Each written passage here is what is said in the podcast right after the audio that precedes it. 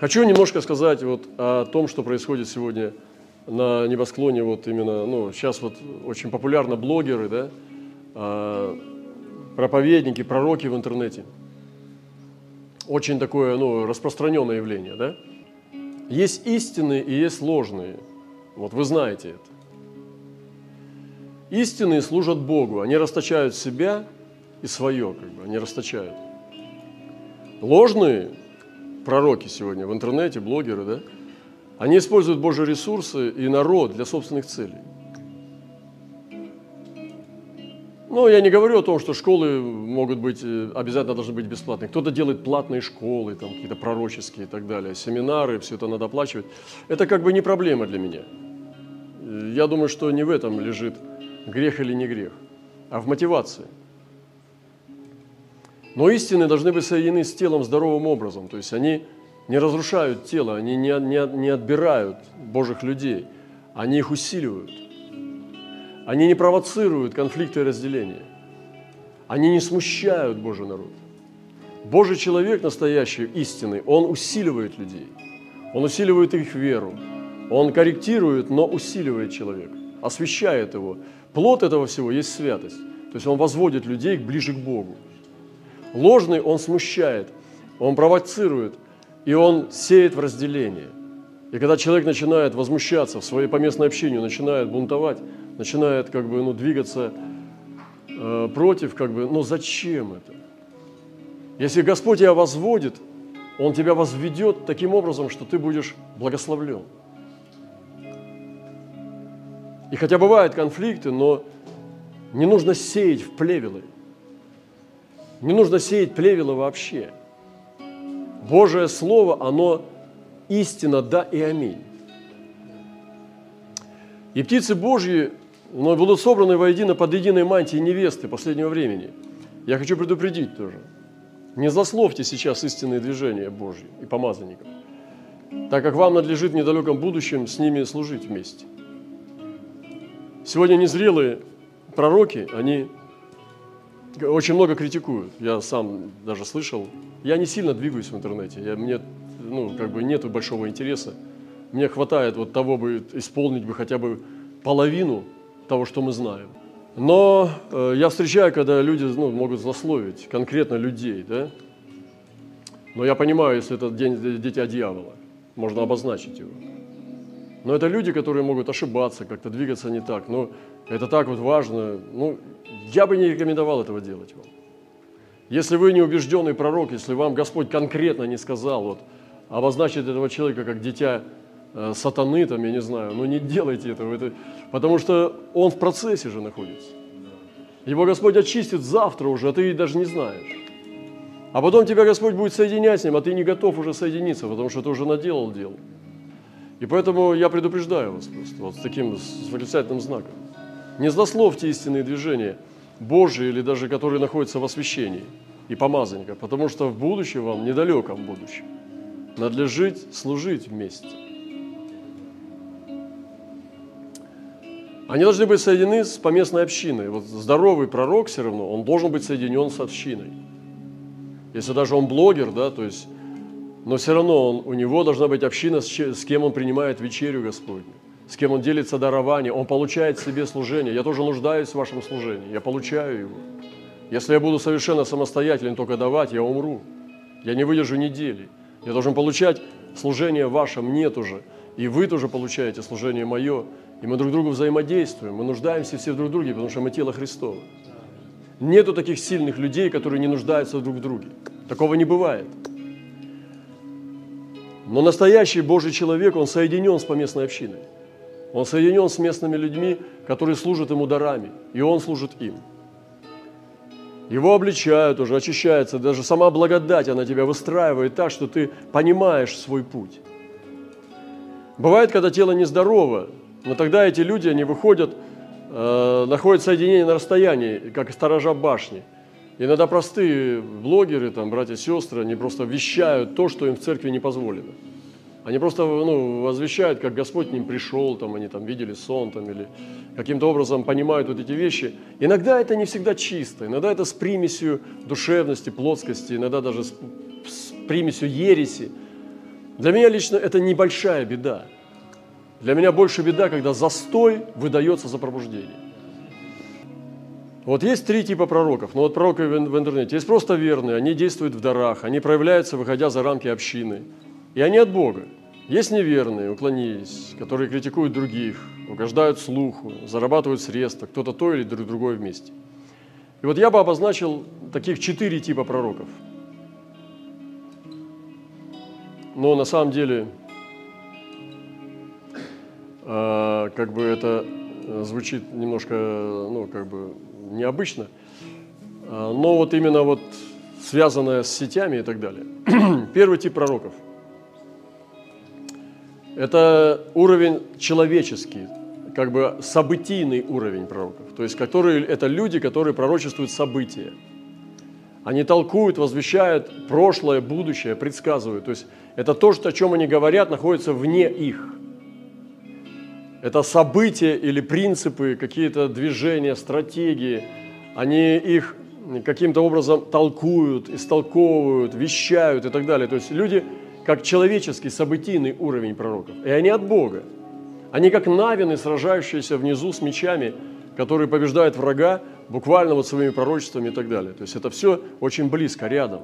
Они ищут и ожидают событий, ну, в том числе пробуждения. Но нелепо, когда те и другие конкурируют и приписывают победы себе тоже. Это, ну, это просто незрелость, это детский сад. Второй уровень пророков – это другие пророки. И они тоже есть сегодня. Это мистические пророки. Мистические пророки открывают тайны. Они открывают тайны внутри глубин человеческого сердца. Их тип пророчества совершенно другой природы. Он не про события, не про явления, не про какие-то ну, дела, которые произойдут или произошли. Они внутри них. Это Христос, который живет внутри. Они вещают о Христе внутри человека. Те первые вещают о Христе, который идет по планете. Он идет в истории. А эти вещают о том, кто внутри них. Они мистические пророки. Они мне очень нравятся. Они открывают тайны, причины и секреты процессов. Они открывают тайны сердец. Они открывают престольную тайну. Тайны ангельского мира. Они соединены с облаком свидетелей и с Словом открытым. Они Моисеи, которые держат руки на горе. Они находятся в причинах, а Навины находятся в следствиях. Вот сегодня у нас будет концерт, мы будем двигаться в измерении мистических пророков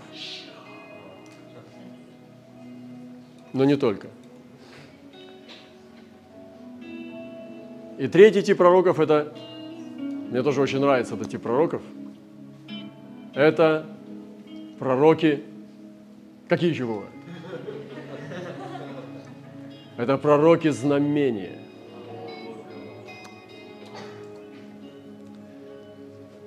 Как пример Иезекииля, он был знамением. Господь его поставил знамением для дома Израилева. И они приходят со знамениями всегда. Как сказали мистик один, и не один. Как говорят эти мистики глубины Божьей, тайн Божьих, они говорят, что настоящий человек, мистик, который уже находится у сердца Бога, он не видит Бога, потому что сблизи ничего не видно. Сдалека видно, а сблизи не видно. Ты упираешься в стену носом и говоришь, здесь стена – Поэтому вы не видите как бы, а вот стоит съездить куда-то, и вы будете видеть, что знамения идут. Они идут прямо в природе, с календарем, со временем, в событиях, какие-то сдвижения, такие, которые невозможно предсказать. Невозможно предсказать. И да, это третий тип пророков, пророки знамения. И ты не можешь э, вот сам это придумать. Ты не можешь это напрягать, вот пресс там что-то у тебя там должны быть децибелы из горла. Что ты будешь пропастить там все? Но может быть и так, я вообще этим не занимаюсь. Оно, ты только диву даешься, и только дивишься. Потому что Бог так решил. Он просто вот так вот раз, каплю на макушку капнул, и все на тебе поплыло. Они приходят со знамениями, и знамения эти они сопровождают, потому что эти люди сфокусированы на том, чтобы просто точно следовать, а знамения, они являются дополнением э, к точности. И все. И не надо напрягаться, чтобы производить ураганы, э, какие-то песчаные бури, какие-то календарные события, смещение сил, сдвижение пластов. Это все происходит с тобой, потому что ты идешь в точ, точно просто. И еще много причин, которых я не знаю. Мощно, правда? Вот эти три типа пророков. Запомните это. Но четвертый еще есть. Но он такой, как бы дополнительно, как бонус. Пророки, включающие в себя нечто из этих граней, которые сосредотачивают апостольские мантии. То есть, которые вмещают в себя все три этих категории. Или две из них, или какие-то две, или три сразу и так далее. Господь однажды нам дал откровение об Иосифе, что Иосиф собирает закрома пищу о кресте, о славе креста, о восстановлении и пробуждении Пятидесятницы через крест – это настоящая пища, когда крест в центре. Запомните это. Когда вам скажут, что есть истинная пища сейчас, что такое хлеб Иосифа, запомните, что крест в центре. Все остальное можно говорить о славе Божией, о престоле, о дарах, о благовестии, о чем угодно учить. И немножко сдвинутый крест. Это не хлеб Иосифа. Наш хлеб Иосифа – это центре крест – что все, что касается Божьей славы, через крест. То есть путь к славе и к престолу лежит через крест. А это другими словами, скажу двумя словами только. Это слава креста. Хлеб Иосифа – это слава креста. Это самоотвлечение, самоотвержение ради Христа. Это всецело предаться Христу всецело предать свою всю ревность на служение Богу. Это все отдать для служения Богу. Это есть хлеб Иосифа. Запомните это хорошо. Вам придется с этим столкнуться. И вы будете свидетелями, и вы уже свидетели. Уже идет это время. Оно началось. Скажу, я уже заканчиваю, только подошел к проповеди. Но как мне хочется сказать две вещи. Первая вещь, скажу кратко. Я говорил об этом на ночи молитвы и дал молитву некоторым из вас. Что самое трудное для меня в последнем сезоне было, я говорил об этом в Испании, мы в Мадриде были, и я тоже тогда чувствовал сильное переживание. Кстати, я хочу сказать, что ну, это была действительно хорошая встреча у нас. Нам Господь открыл испанский узел как достояние Испании. Это было сильное возведение – мы унесли оттуда это знамение. Это, вот это знамение, о котором я говорил, что есть пророки, с которыми ходят вот подобные знамения. Ты не можешь это придумать головой, ты не можешь. Все, кто там был вовлечен, они знают, что это было сверхъестественно. В выходной день нам открыл директор, и он запустил нас вовнутрь и показал в Мадриде древнейший дом царских гобеленов, э, как, и когда испанский узел стал достоянием Испании. Буквально недавно – И самое трудное, что там было, когда я говорил уже, и потом на ночи молитвы говорил, это принять Его любовь. Это самое сложное для меня задание. это принимать Его любовь. У нас есть своя самооценка, у нас есть свой список поражений и побед. У нас есть определенное мнение о себе, сформированное на мнении других, на, самом, на своем собственном э, мнении, опыте там, и так далее, на прочитанной литературе, там, кино, и, то есть у нас есть это самомнение, самооценка. Завышенное, заниженное там, это уже как бы Господь знает. И наряду с этим всем Господь пронзает это все своим мечом. И говорит, вот так на самом деле, вот ты кто. Только я один могу сказать, кто ты. Ты говоришь, подожди, я себя знаю, это же я. Нет, ты себя не знаешь. Посмотри на себя. Он одному говорит, да ты наг вообще. Ты говоришь, что я разбогател, я ни в не имею нужды. А ты наг стоишь, ты голый, срамота ноготы на тебе. А другому говорит, подними, дай голос свой, потому что выйди из ущелья. Покажи свое лицо, оно сладкий, твой голос сладок, а лицо твое приятно. Как, Господь? Да, вот так. И только Господь знает, кто мы. И Он пронзает нашу вот эту всю тьму, втыкает ее в наше сердце и говорит, вот кто ты на самом деле. И когда Господь стал открывать мне свою любовь, я не был готов к этому. Я понял, что для меня это самый сложный урок, это принимать Его любовь. Я помню, когда Господь э, тоже показал мне откровение, я увидел Христа, и Он был царь кротости. Я задавал ему вопрос, он стоял в обыкновенной невзрачной накидке, мантии, и просто тихо смотрел. И я задавал ему вопросы то те, то другие, он отвечал на некоторые из них, а на другие молчал, не отвечал. И вдруг меня пронзило, что это он. И это было невероятное такой взрыв сознания. Я упал на колени, не на колени, а на землю лицом и поцеловал краешек одежды.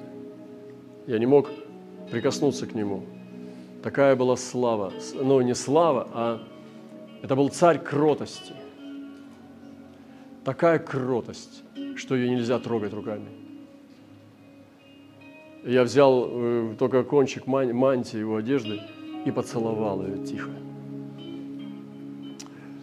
Потом я думал об этом долго, и до сих пор в какой-то степени варюсь в этом еще. То есть мне Господь открыл, что такое настоящая кротость. Но это невозможно словами. Не буду сейчас банальничать сейчас, что-то рассказывать об этом. Просто это пронзенное, это, это откровение. Всегда Христос, вот Он мне явился так, и я должен этого держаться. Потому что это на всю жизнь стоит передо мной.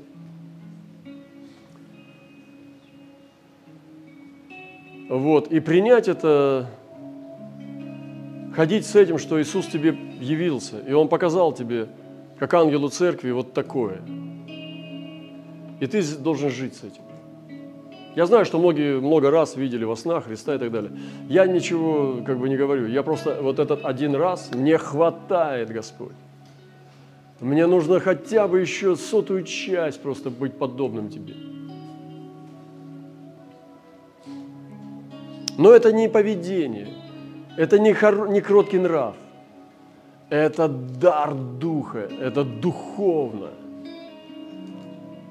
Это могущественная победа над всем миром вообще. Войти в кротость Христову. И он говорит, научитесь от меня, ибо я кроток и смирен сердцем. И это так. Христос кроткий.